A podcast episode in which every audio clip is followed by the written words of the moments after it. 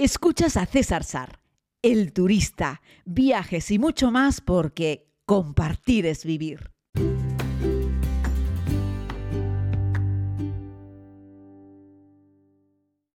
Saludos, señoras y señores. Wow, cómo me ha quedado esto. Eh? Saludos, señoras y señores. Saludos, querida comunidad. Bienvenidos a este tiempo de podcast. Madre mía, por un momento pensé que estaba de nuevo presentando los servicios informativos hace ya mil años en televisión, pero no.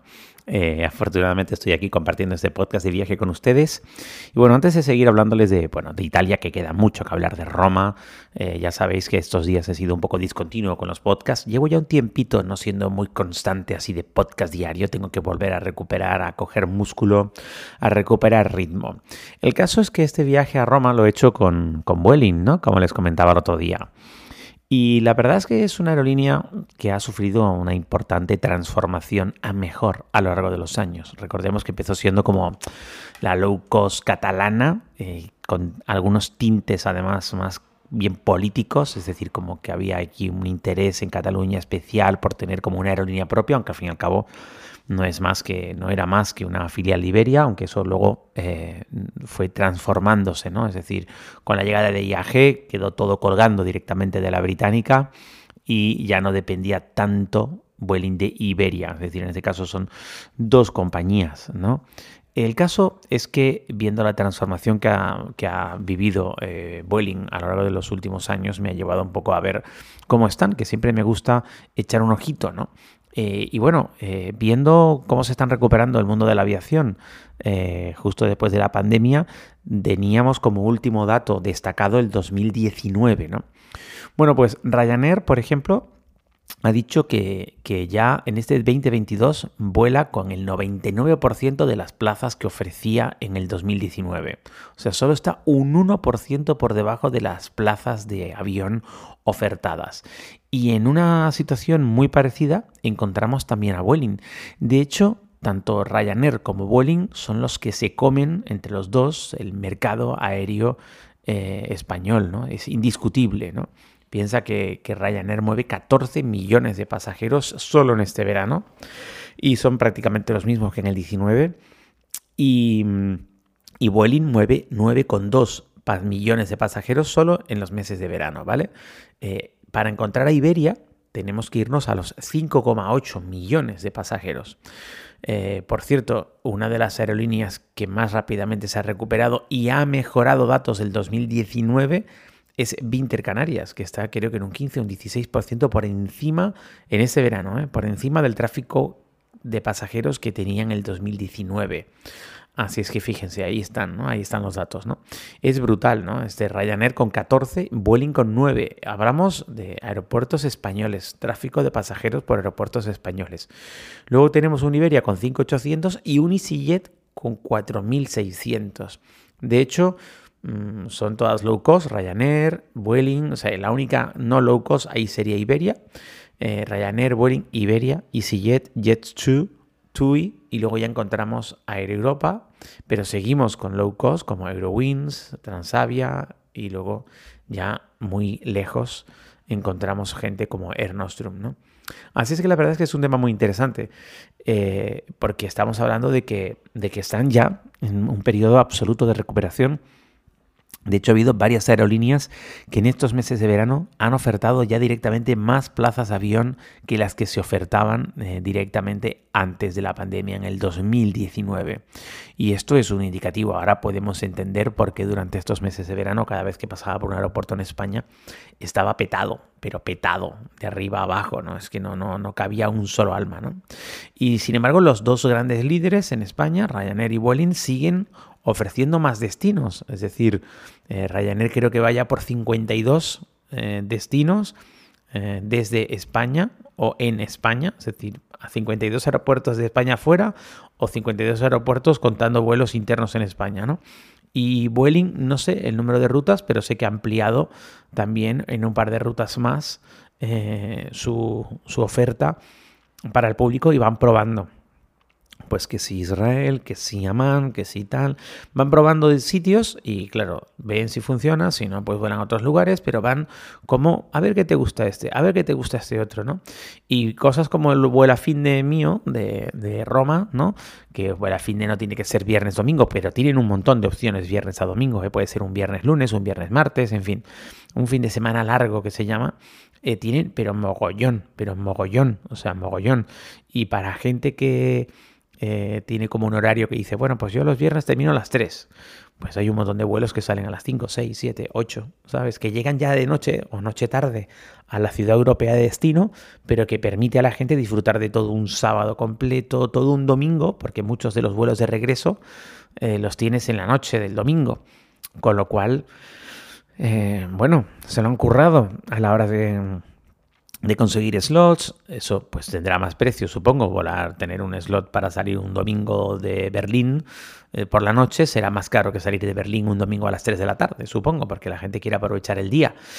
Pero que, están en eso, es decir, están metidos hasta el corvejón en ese tema, en este caso los, los amigos de Vueling, que, que están ahí rascando como pueden para intentar tener mil vuelos un viernes tarde y tener otros mil vuelos un domingo tarde-noche, ¿no? Para regresar, ¿no?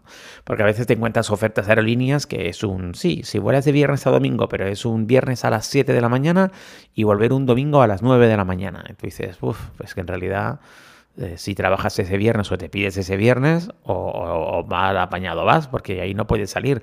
Y volver, pues, pues no aprovechas nada el domingo en el sitio, ¿no? Así es que bueno, de ahí esa opción. Y luego no os olvidéis que siempre os digo que a veces hay que echarle un puntito de imaginación y dedicarte a abrir varias ventanas y ver la ida con uno y la vuelta con otro. Para eso plataformas como Skyscanner valen bien. Pero recuerda que si se lo compras a un intermediario, como Gate, por ejemplo, que son una porquería, eh, vas a tener que esperar a que ellos luego lo confirmen con la aerolínea. Todo va bien si todo funciona. Si algo falla, ahí vas a tener un problema enorme. Así que mi recomendación desde hace ya mucho tiempo es, aunque te cueste un poquito más, comprárselo a la aerolínea. Es cierto que hay ocasiones en las que la aerolínea es mucho más cara y no te queda otra porque si tu problema es el dinero, me refiero, lógicamente, si vas a pagar ciento y pico, 200 pavos más, pues a lo mejor merece la pena comprarlo a un intermediario. Ahora el propio Skyscanner, por cierto, ya te vende también em, vuelos directamente, o sea, no te manda a, Gates to Go o a uno de estos, ¿no? Eh, te lo venden ellos. No los he probado, no sé cómo funcionan, no sé lo rápidos que son, los eficientes y sobre todo no sé cuál es su política de atención al cliente una vez que se genera cualquier problema, un imprevisto, un cambio. En fin, cuando quieres cuando necesitas contactar con ellos para resolver cualquier duda, no sé cómo funcionan. La mayoría de las aerolíneas ya sabéis que sí, que, funcionan bastante bien, aunque hay que reconocer que aerolíneas como Ryanair es un desastre, no más que un desastre, es que es imposible contactar con ellas, ¿no? Están tan, tan cerradas que no hay cómo contactar, como decir, oye, a ver, necesito un humano para resolver una duda. No hay un humano. Bueno, si hay un humano llamando un número de teléfono en Reino Unido o a un 807 que te va a costar una pasta espectacular, ¿no? En eso las españolas como Vueling o Iberia pues mucho mejor, ¿no? Hay una persona, hay un humano en atención al cliente que te puede ayudar. Eso sí, con unos horarios limitados, no están, la mayoría no están 24 horas, pero por lo menos tienes un horario para poder resolver dudas eh, con alguien que te puede echar una mano. De todos modos, recordar a todo el mundo que la inmensa mayoría de las dudas que tú puedes tener relacionadas con un vuelo ya las ha tenido otro usuario antes y que casi todas las webs de las aerolíneas importantes tienen un apartado de preguntas frecuentes que suelen, suele servir para encontrar la respuesta. Lo que pasa es que muchas veces la gente leemos y no queremos entender porque preferimos que nos lo confirme un humano. Pero ¿y de verdad que en mi tarifa no incluye un equipaje de cabina? Pero es que es una maleta pequeña. No, oiga, mire, esta maleta de mano es ese bolso que tú llevas en la mano y que cabe debajo del asiento delantero. Eso es un bolso de mano. Equipaje de cabina es una maletita, que puede ser un troleo o no, pero ya es algo, un bulto más grande, pero que tiene unas dimensiones estipuladas y que va en el compartimento superior. Es decir, es un bulto tan grandito que no te cabe debajo del asiento y tiene que ir arriba. Y eso se considera equipaje de cabina. Y luego tienes el equipaje de bodega, que es el que facturas y van las tripas del avión y luego tienes que recoger en la cinta. Eh, Eso te lo explican todas las aerolíneas con total claridad. Eh, y hay aerolíneas que cada una tiene sus condiciones. Por ejemplo, EasyJet no te pone límite de peso en el equipaje de cabina no te pone límite. Si quieres llevar 100 kilos, voy a llevar 100 kilos. Solo que son muy estrictos es con el tamaño. Así que tú podrías llevar un trolley pequeñito, repleto de plomo, y pesar, no sé, 70 kilos, 80 kilos, si las ruedas lo aguantan, ¿no? Y ya está. No te ponen límite con el peso, pero sí con las dimensiones. Hay otras aerolíneas que son mucho más estrictas con el peso y con las dimensiones. Por cierto, decir que los Ryanair se han flexibilizado bastante, ya no están como, no sé, eh, persiguiendo a sus clientes, midiéndole las maletas, salvo que sea algo muy descarado. Están mucho más laxos que antes, ¿vale? Creo que se han dado cuenta que también retrasaban un poco la operatividad y tampoco te puedes poner tan, tan, tan tiquismiqui con todo el mundo para rascar 4 euros, ¿no? Entonces, eh, son mucho más laxos con eso, al igual, por supuesto, que en líneas como Vueling, donde ya desde hace tiempo no suelo tener ningún problema con el equipaje de mano y pasas con él y ya está, ¿no?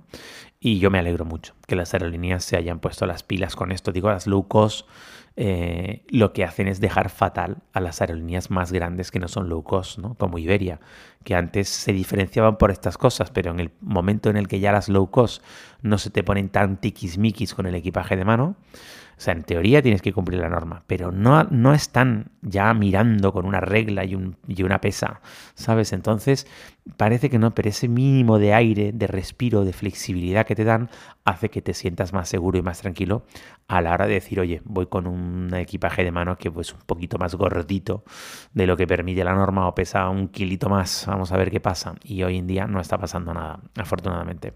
Así que nada, este podcast era simplemente para hacer un pequeño repaso y contarles que el mundo de la aviación en España se ha recuperado por completo, que estamos ya en datos del 2019, es decir, solo un 1% por debajo, que aerolíneas como Ryanair este verano movieron 14.200.000 y que Boeing movió 9.200.000. En los 5.800 de ahí para abajo encontramos al resto, lo cual quiere decir que tenemos una buena salud, que hemos vuelto a volar como locos este verano, en algunas aerolíneas más incluso en el 2019 y vamos a cerrar este 2022 con los mismos datos que el 2019. Bienvenido a la recuperación. Ahora sí, yo añadiría una coletilla. Por favor, Volvamos a los precios del 2019. Si ya estamos volando todos los que volábamos en el 2019, ¿por qué nos seguís clavando una pasta gansa por volar? Muchas veces, no siempre, que siguen habiendo ofertas. Un abrazo muy grande, querida comunidad. Cuídense mucho y gracias por escuchar.